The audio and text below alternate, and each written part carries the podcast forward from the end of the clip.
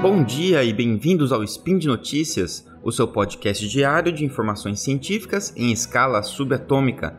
Eu sou André Bach e hoje, dia 25 Driadan no calendário Decatrian, ou se você preferir, dia 20 do 4 no calendário gregoriano, vamos falar sobre medicina e saúde. Speed Notícias.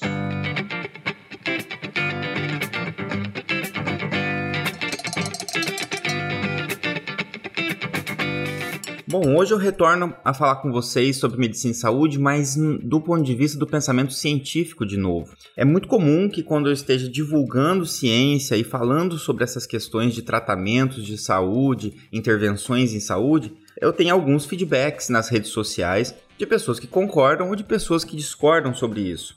E recentemente no Twitter quando eu estava falando sobre a necessidade de ensaios clínicos para você poder demonstrar a eficácia de uma intervenção, eu recebi uma crítica de um doutor em epistemologia que disse para mim que eu desconhecia essa área. Na verdade, ele disse que fazia muita falta a epistemologia na, na graduação, por exemplo, e que isso gerava pessoas profissionais com o meu tipo de pensamento, um pensamento que não considera a epistemologia. Essa foi a crítica dele.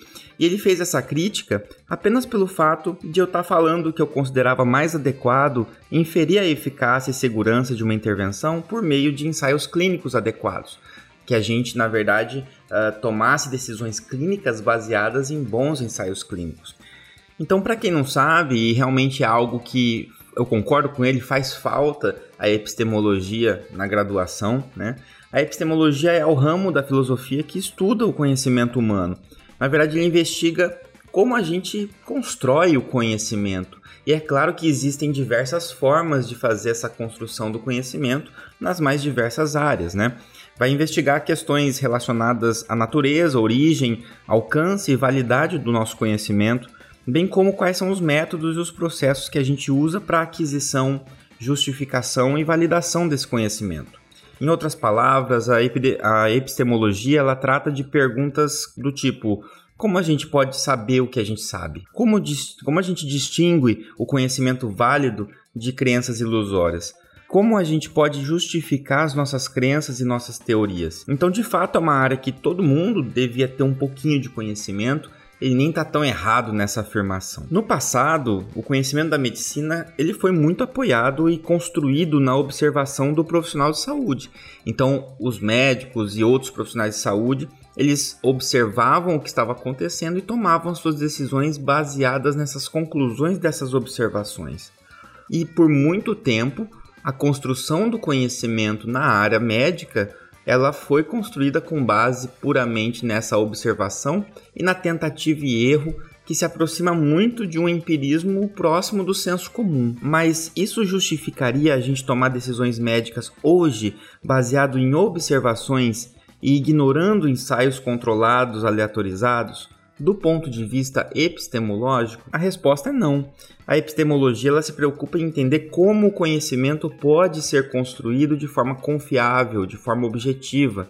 E nesse sentido, ensaios clínicos controlados são uma ferramenta essencial hoje para construir esse tipo de conhecimento confiável e objetivo, porque eles permitem que os pesquisadores controlem as variáveis, minimizem a possibilidade de viés ou interferência de fatores externos que podem influenciar os resultados. Então essa abordagem, ela é fundamental para a construção do conhecimento confiável sobre eficácia de intervenções hoje.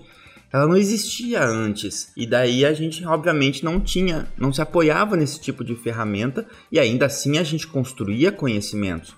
Mas agora que a gente tem essa, essa ferramenta, que não é tão nova assim, convenhamos, é, a gente não pode simplesmente ignorar que ela existe. Essa ferramenta está completamente alinhada à epistemologia. Além disso, a gente também usa o pensamento epistemológico para entender como os resultados de ensaios clínicos podem ser generalizados para outras populações e contextos. A gente usa isso para fazer uma avaliação da qualidade metodológica dos estudos, bem como a gente considera os fatores que podem influenciar a eficácia da intervenção em diferentes pacientes, com as suas próprias individualidades, além da gente se preocupar em avaliar a validade e a confiabilidade dos resultados para a gente garantir que eles sejam precisos e confiáveis. Então, do ponto de vista epidemiológico, não é justificável tomar decisões médicas baseadas apenas em observação, muito menos na observação pessoal do profissional de saúde ou do paciente. Isso, lógico, a gente vai utilizar essa observação, mas a gente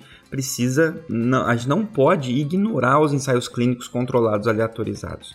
Então, embora a observação seja um dos primeiros métodos utilizados para desenvolver conhecimento, a gente não deve se limitar a ela, mas sim complementá-la adequadamente. Além disso, a observação é limitada pelo número de casos observados, o que pode levar a uma generalização equivocada ou precipitada daquilo. A gente sempre vai observar um número limitado. A gente, até mesmo quando a gente faz ensaios clínicos, a gente tem um número limitado de participantes do estudo. Mas é por isso que a gente usa ferramentas metodológicas e matemáticas adequadas que auxiliam nessa generalização com o menor é, ponto de incerteza e possibilidade de erros possível, controlando isso e sabendo que nós temos uma margem de incerteza, né? Então, para finalizar, se a gente está falando sobre construção de conhecimento ao longo do tempo, a gente tem que incorporar as, entre aspas, novas, que já são bem velhas, ferramentas para isso. Caso contrário, a gente vai usar a epistemologia apenas como um escudo para justificar práticas duvidosas em saúde, num relativismo cultural e epistemológico vazio. Muito bem, esse foi o nosso spin de hoje. Eu deixo aqui aberto para vocês comentarem no site ou para enviarem as suas dúvidas para contato@saicast.com.br. É bom sempre lembrar que esse e outros spins é, e outros podcasts de ciência aqui do site só existem graças ao apoio de vocês, seja compartilhando, comentando, avaliando os podcasts é, e também principalmente através do nosso sistema de patronato. Se você quiser também entrar em contato comigo, meu arroba do Instagram é bac.andré e meu arroba no Twitter é arroba adbac, B-A-C-C-H-I. Um grande abraço e até o próximo Spin de Notícias.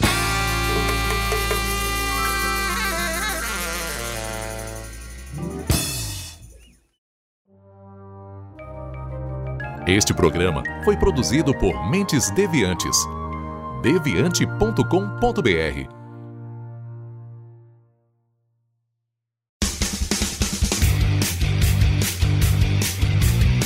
Cortes, edição de podcast.